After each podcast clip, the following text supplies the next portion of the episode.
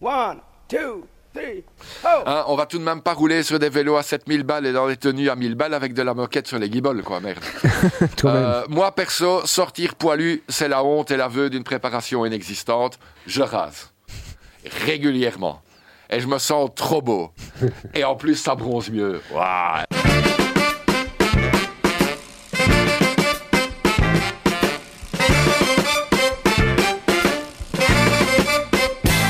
Salut tout le monde, c'est pas tout à fait pause vélo. Comme vous l'avez entendu dans la pré-intro, ça n'est ni un accent suisse ni français. C'est la voix d'un de nos confrères du podcast belge, les Soquettes en titane. Si 30 minutes par semaine de pause vélo ça vous suffit pas, alors vous pouvez compléter la dose avec 1h30 mensuelle de Soquettes en titane. Et comme on vous l'a déjà dit, on a toutes les peines du monde à enregistrer en ce moment. Alors on s'est dit que ce serait une bonne idée de vous faire découvrir ce super podcast. Générique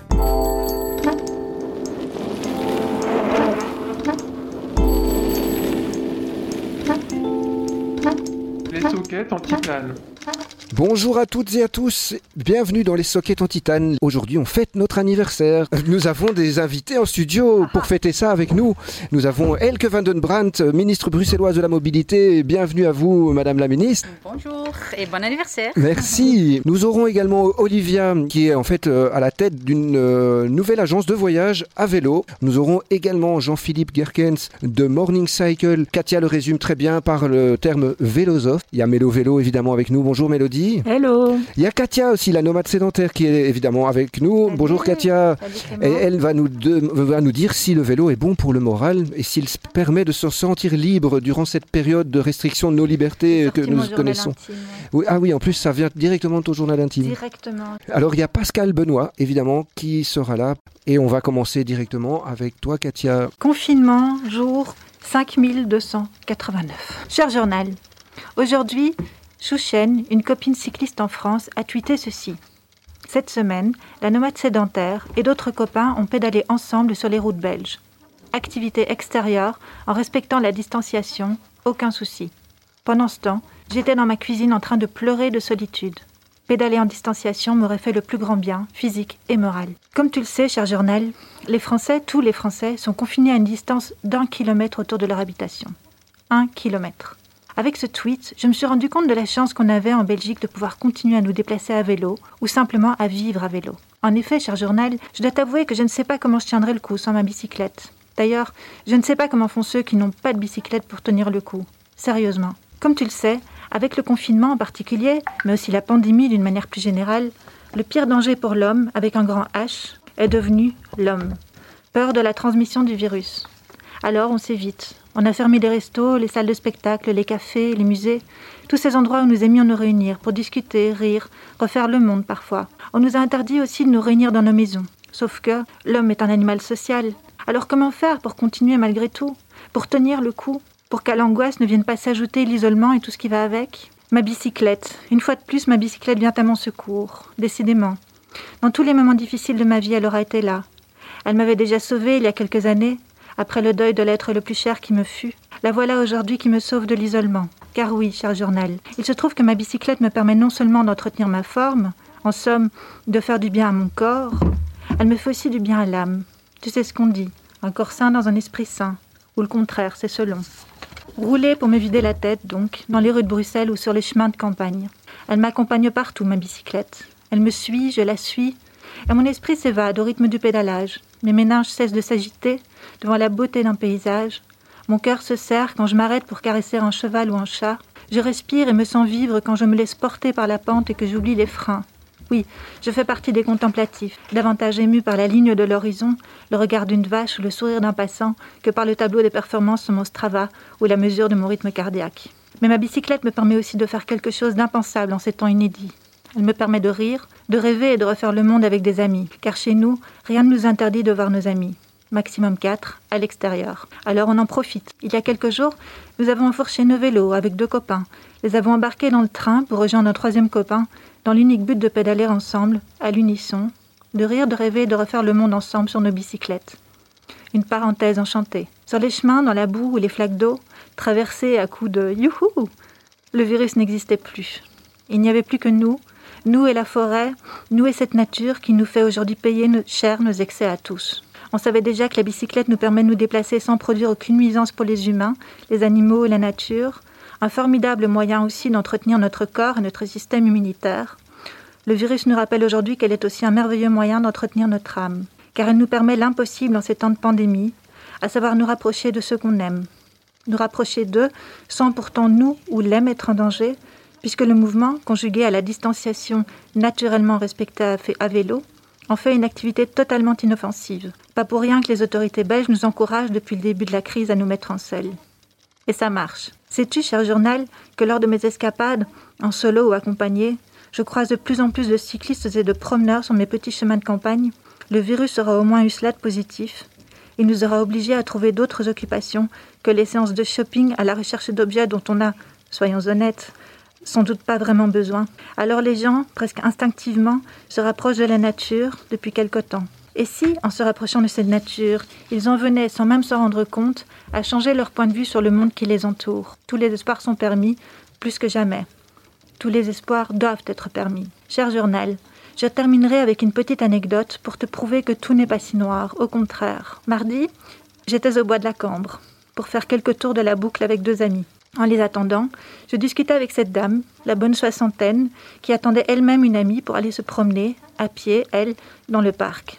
Car il est bon de rappeler, de temps en temps, que le bois de la Cambre est en fait un parc. À la question de savoir ce qu'elle pensait de la fermeture du parc aux voitures, la dame m'a répondu Je pense que cela cause de grosses nuisances pour certains quartiers à Uccle.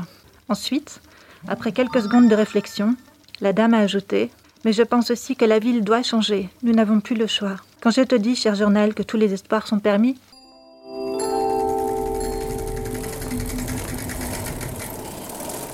Merci Katia pour cette euh, immersion dans ton journal intime. On va s'écouter Mélodie qui va nous parler de ces belles couleurs d'automne qui l'ont euh, enchantée là, ces dernières semaines. Jusqu'ici, on a eu un automne quand même assez joyeux, assez doux. Il pleut pas beaucoup, on a des, des températures assez agréables. Bah, 18 degrés au mois de novembre, quand Ouais, même, je pense peu. qu'on n'a pas, on n'a pas à se plaindre et du coup ça amène euh, des, des belles éclaircies. D'ailleurs, ben voilà, Clément, comme tu le disais, moi je pensais pas le dire un jour, mais avec ce temps, moi j'adore l'automne. J'adore les couleurs que ça donne. Je trouve que les couleurs sont vraiment euh, magnifiques, surtout très tôt, très tôt le matin et au coucher du soleil. Finalement, il faut pas se déplacer bien loin dans Bruxelles pour être euh, émerveillé. Alors je vais citer euh, quelques petits lieux qui, euh, qui moi, m'ont vraiment donné beaucoup de plaisir ces derniers temps. Ben, le premier, c'est le parc du cinquantenaire. Alors pour moi, je trouve que c'est un must à Bruxelles, peu importe la saison, mais en automne, je trouve que ça a vraiment des couleurs magnifiques. Et c'est un parc qui se transforme justement en fonction des saisons. Ensuite, il y a le parc de Tirvuren. Ce qui est génial, c'est qu'en partant de Mérode, ben, il y a une magnifique piste cyclable qui nous permet d'aller jusque-là et donc de rouler assez tranquillement, je trouve.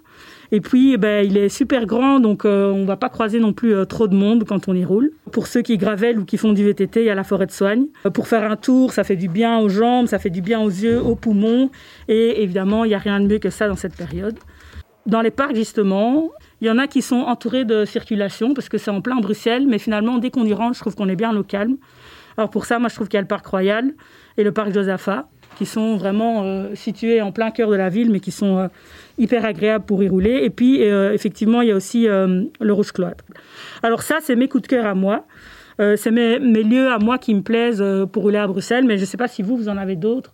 Moi, j'adore euh, rouler à fond sur les nouvelles pistes cyclables euh, que j'espère euh, qu'elles vont rester. Je te jure, tu, tu peux aller à fond sans mettre personne en danger, sauf toi-même éventuellement. Non. Pas plus que 30 à l'heure quand même. Pas plus que 30, non. Bien bien sûr. sûr. Mais à 30 en vélo, ça va déjà très vite. hein. Non, non, quand je dis à fond, moi, en ville, j'essaye vraiment de, de respecter, même pas les 30. C'est juste que je trouve qu'aller déjà à 25 en tant que cycliste en ville, c'est parce qu'il faut vraiment être capable de pouvoir s'arrêter à n'importe quel moment. Tu sais jamais. Ouais, En ville, franchement, je préfère rouler tranquille. Moi, ma vitesse moyenne, c'est 18. C'est déjà pas c'est mal. bien. hein. Ouais, Sans mais je me batterie. fais y passer hein, quand même. hein. Mais euh, sur- quand je suis pas en- quand je suis sur du plat, euh, la vitesse moyenne, genre par exemple, euh, là j'ai pris euh, boulevard Général Jacques, tu vois toute cette piste cyclable Voilà. en venant euh, en venant de Montgomery. Ben là, je fais à plus ou moins 17, 18. Et c'est marrant parce qu'en venant euh, justement euh, à cette heure-ci, c'est l'heure de la sortie des bureaux et euh, tu dépasses euh, tout ce qu'il faut. hein. Ouais, Enfin, euh, les voitures, elles roulent pas à 18 km/h à ce moment-là, je crois. Enfin, en tout cas, à cette heure-là.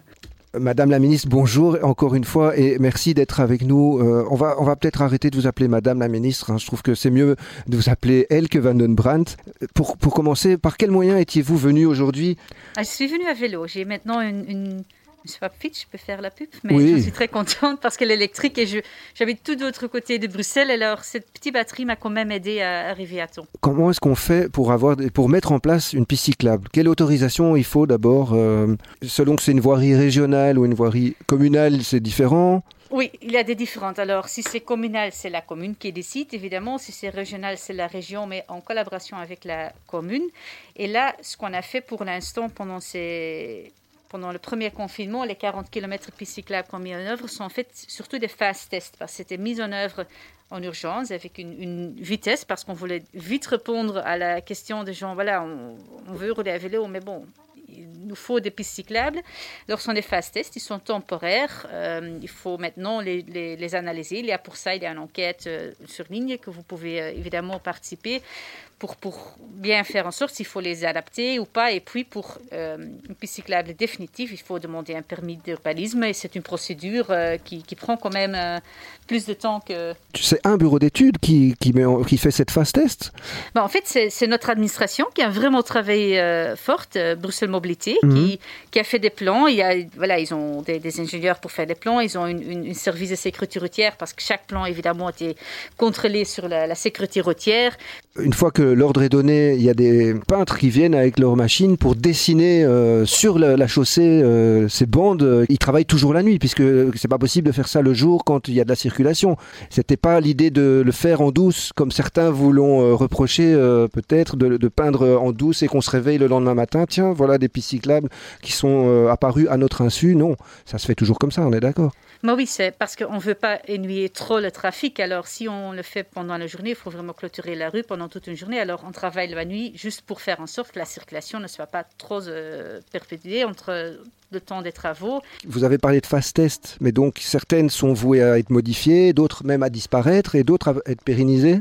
Bah oui, évidemment, j'espère de pérenniser le plus possible, mais de temps en temps, il faut aussi apprendre. On adapte là où c'est nécessaire, où c'est possible, parce qu'on veut les meilleures solutions, évidemment, pour tout le monde. Comment vous faites pour tenir le coup avec les, mécontents qui crient quand même très très fort, qui sont pas forcément si nombreux, mais qui donnent l'impression d'être très nombreux? Bah oui et non, de c'est eux. difficile, mais on sait si on change les choses, il y a une réaction. Et on voit, par exemple, le, si on prend l'histoire de ville d'Amsterdam, qui n'était pas toujours le- une ville de rêve pour les cyclistes non plus, qui sont aussi des choix politiques qui sont faits. Bon, quelques dizaines d'années avant nous, mais là aussi, il y avait c'est une réaction qui est là. Alors, on, le sait, on le voit aussi à Paris, par exemple, qui plus récemment ont fait aussi euh, pour faire en sorte que les cyclistes euh, se sont les bienvenus. Il y a aussi une réaction là, mais je pense que voilà, ça fait partie. euh, ce qui est important, c'est toujours écouter les réactions et entamer le- les discussions avec tous celles et ceux qui veulent entrer dans une discussion sérieuse. Moi, je ne suis pas élu pour rien faire, je suis élu pour changer les choses. Je suis Bien élu sûr, pour, ouais. pour, la- pour augmenter la sécurité routière, pour augmenter euh, la qualité de vie en ville, et c'est ça que je veux faire. C'est vrai, à Bruxelles, 70% de l'espace public est prévu pour l'auto, le voiture individuelle, en, en stationnement ou des bons de circulation. Et pendant le premier confinement, on a vraiment vu, il n'y avait presque pas de trafic, mais on a vraiment senti comment que l'espace public n'est pas distribué de manière équilibre ou même intelligente. Il nous manque d'espace public, il nous manque d'espace pour, pour jouer, pour sortir. Alors, on peut, Bruxelles a un potentiel énorme. Si on fait des autres choix, alors voilà, il faut le faire maintenant. Euh, et je pense que les Bruxellois sont prêts pour ça aussi. Je pense qu'il y a des Oui. protestes, mais pendant l'été, on a eu ce, ce projet de Bruxelles en vacances. Alors, les Bruxellois pouvaient proposer des projets pour, pour clôturer une rue ou une, enfin, un rond ou un petit endroit dans leur quartier pour, pour réapproprier un peu l'espace public. Il y avait plein de réactions. On n'avait que deux semaines euh, pour, pour réagir, mais les gens, avait plein de réactions. On a vraiment dû choisir, on a augmenté le budget pour dû choisir. Et finalement, y avait 50 projets dans lesquels les, les gens, mais vraiment les Bruxellois eux-mêmes, ont pris en même avec les riverains, avec les commerçants de quartier, de, de, de réapproprier un- une rue ou une, une- une petite partie de- du quartier. Et c'était, bon pour, voilà, pour, pour réaménager la ville, mais aussi au niveau de, de, de qualité de vie, mais de, de la chaleur de la ville, parce que les gens se rencontraient leurs voisins. Ils disaient, ah maintenant je, connais mes voisins, j'ai quelqu'un pour faire le babysit.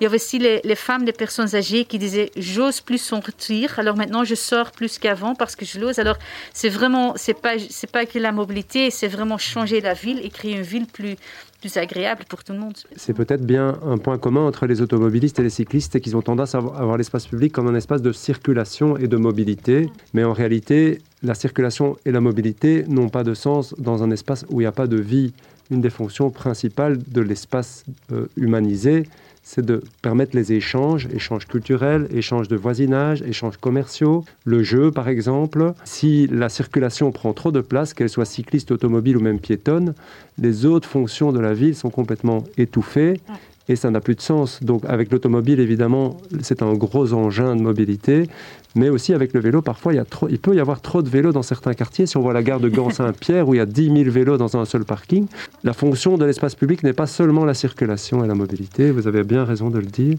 C'est vrai que ça peut changer le visage d'une ville du coup, parce que l'aspect social euh, que ça va induire, ça va changer la, comment dire, la, la, cohésion, ça va renforcer la cohésion entre les gens parce qu'ils vont davantage se parler, etc.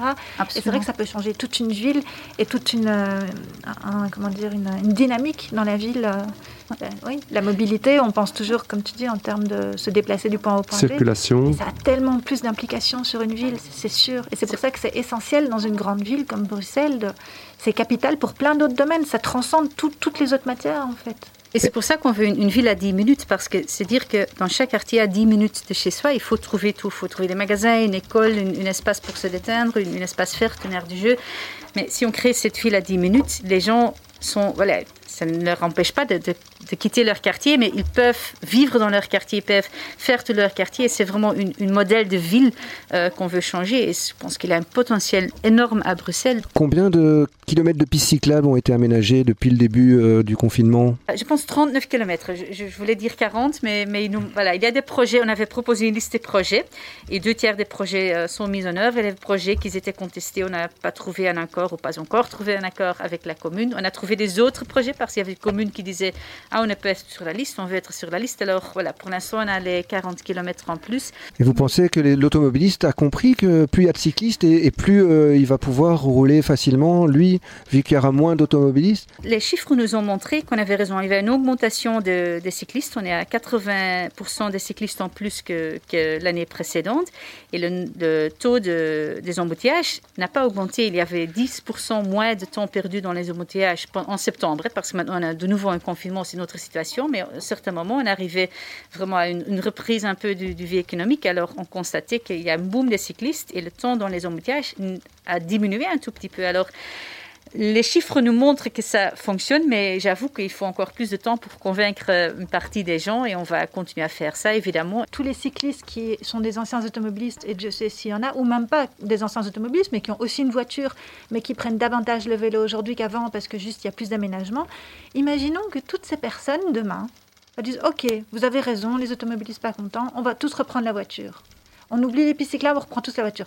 Mais ça va être un bordel sans nom les embouteillages qu'on connaît aujourd'hui, mais ça va tripler demain. Donc c'est ça le raisonnement tenu en disant oui, les cyclistes, euh, ils nous, ils nous, comment dire, ils nous, ils nous ralentissent parce que on, on leur donne de la place pour pouvoir rouler en sécurité, mais du coup, ça nous prend de la place à nous. Mais si on revient à la situation d'avant, mais il y aura mille fois plus d'embouteillages. Donc voilà, je suis tout à fait d'accord que c'est ça fait partie de la solution. Moi-même, en tant qu'ancienne automobiliste, je fais partie de ces gens qui ont fait ce, modal shift il y a quelques années.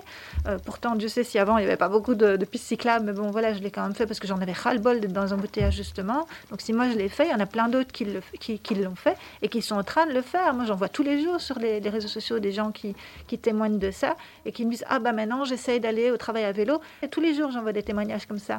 Et, euh, et c'est grâce à ça.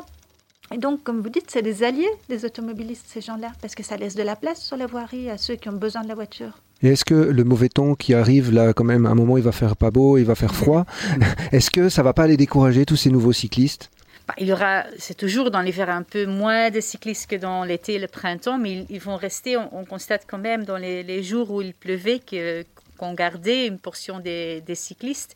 Jean-Philippe Jean Gerkens, qui est avec nous en studio, a aussi euh, un thème à aborder par rapport aux freins que les cyclistes peuvent rencontrer dans leur pratique, c'est le vol de vélo. J'apprécie énormément le travail qui est accompli euh, par le, votre cabinet actuellement. Je pense qu'il y, y, y, a encore des axes sur lesquels on peut travailler parce que la cyclabilité d'une ville, c'est pas seulement des pistes, il y a aussi d'autres aspects. Et un des aspects principaux que vous connaissez bien, c'est l'aspect du parking vélo sécurisé, que ce soit à domicile ou à destination. J'ai l'impression que pour l'instant, il y a une recrudescence importante des vols de vélos et qu'en plus ces vols concernent des vélos beaucoup plus chers qu'avant, puisqu'on parle de vélos électriques maintenant qui coûtent quand même le triple. Des gens investissent, des nouveaux cyclistes, et ils peuvent être fortement découragés par le vol de vélo. Ça fait des années que les ministres de Transport se succèdent et qu'aucune solution vraiment sérieuse et vraiment efficace n'est trouvée. On trouve des petites solutions. J'avais envie de vous dire, est-ce que vous n'avez pas le courage, l'envie de vous attaquer solidement à la répression? Je parle, je utilise bien le mot répression et à la prévention du vol de vélo. Il y a plusieurs choses à faire. Alors tout d'abord, c'est le stationnement parce que voilà, les Bruxellois, ils habitent souvent dans un appartement. Vous n'amenez pas votre vélo au troisième étage sans ascenseur,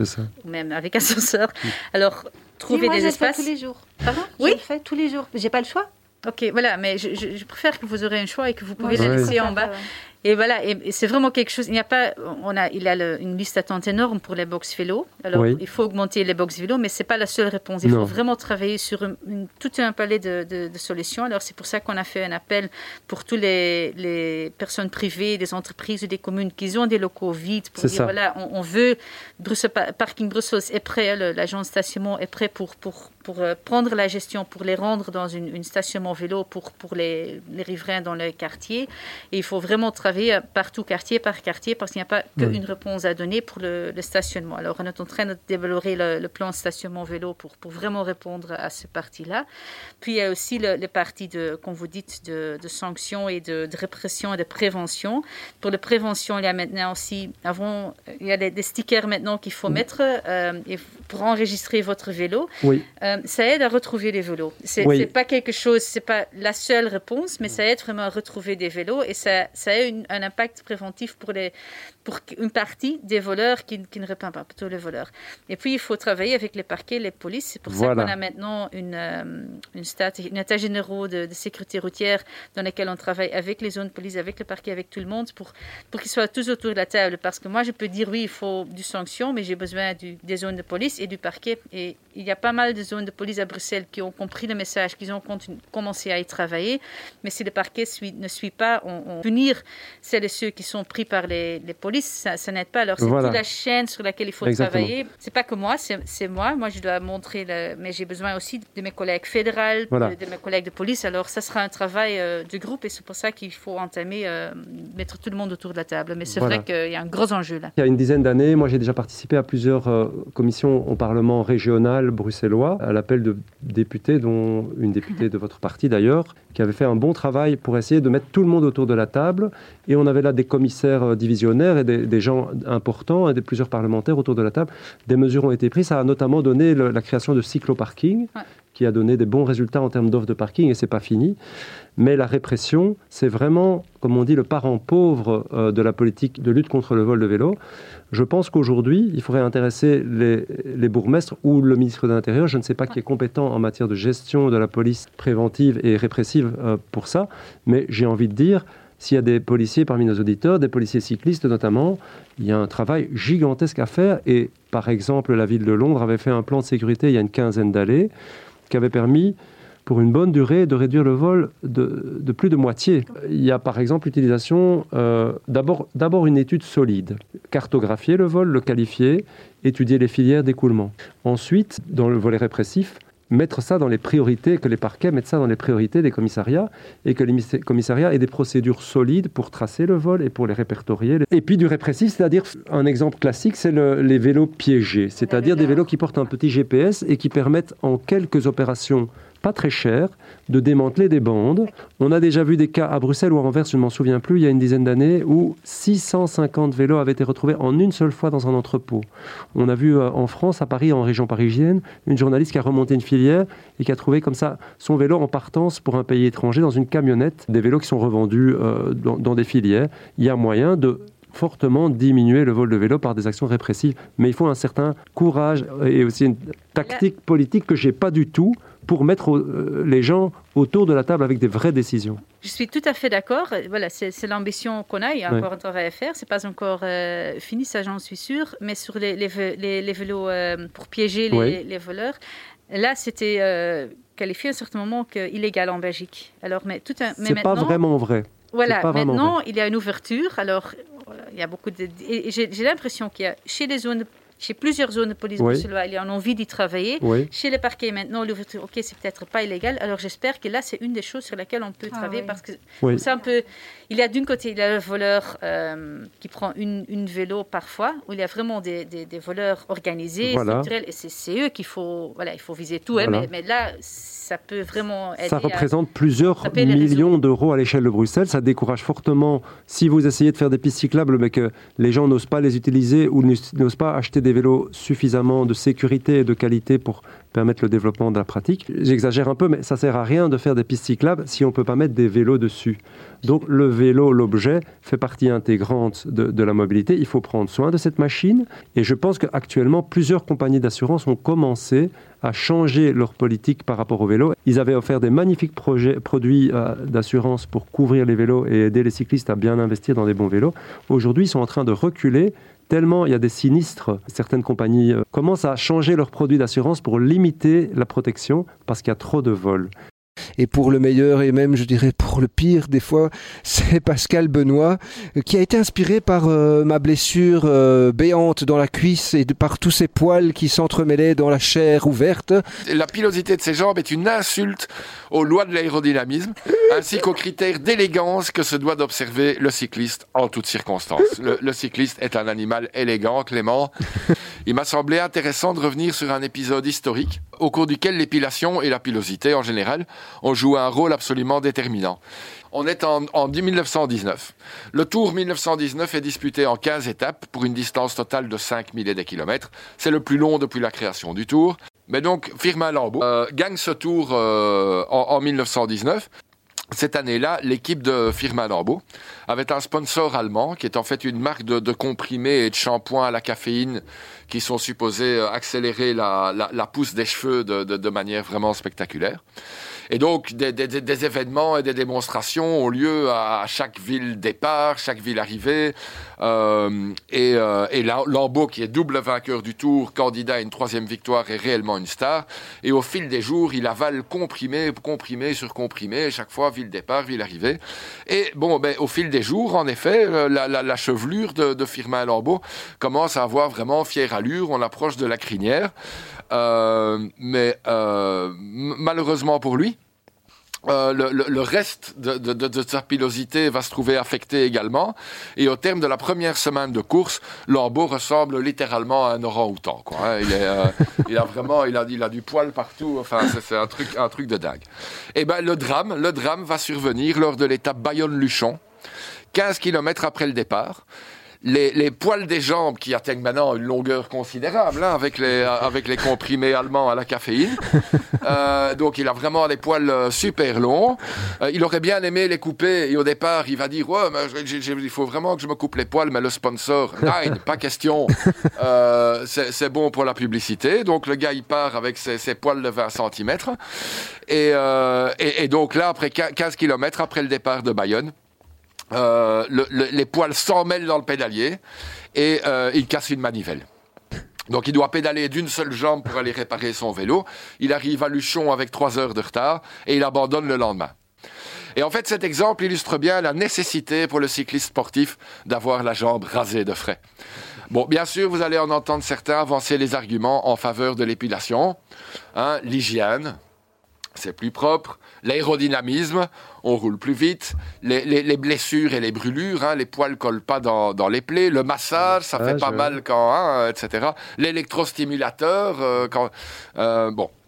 Mais la réalité, hein, je veux dire, on aurait pu faire un énorme débat sur euh, l'épilation, mais la réalité, c'est qu'on veut tous ressembler aux coureurs. Et, euh, et, on veut impressionner ses potes sur la sortie du dimanche par le galbe de ses mollets tout sec. Ça, c'est la, la, la, réalité de l'épilation chez les sportifs amateurs. Le reste, c'est de la blague, parce que demander à un gars qui fait du skate s'il se rase les jambes pour les éraflures, ou à un footballeur s'il se rase les jambes pour le massage, ou à un physicien si le gain en watts entre la jambe rasée et la jambe épilée est vraiment important, ou demander même à votre complexe euh, et les patchs de votre complexe ce qu'ils ce en pensent. Voilà pour l'épilation. Je pense avoir fait le, tour du problème, des dangers. Hein, hi- historique et présent, et partager un peu de mon expérience personnelle. Et donc, euh, Clément, écoute, tu fais comme tu veux, mais hum, moi, je t'invite quand même à faire quelque chose, quoi, tu vois. Écoute, Mais quoi, cire chaude alors Euh, Non? Alors là, oui, il y a les techniques. hein. Les- moi, je rase. Il y a l'épilation à la cire. Il y a aussi ce, ce petit appareil. Lady, je crois, non? Ah, Le oui, truc qui t'arrache ben, les poils. En plus, tu sais comment ça s'appelle et tout. Je comprends vraiment pas. Mais honnêtement, vu la couche, n'essaye pas l'épiler dit. Eh bien, l'émission se termine. Merci à toutes euh, et à tous d'avoir été à l'écoute. Et passez un bon week-end. Merci Clément. salut à tous. Et roulez bien.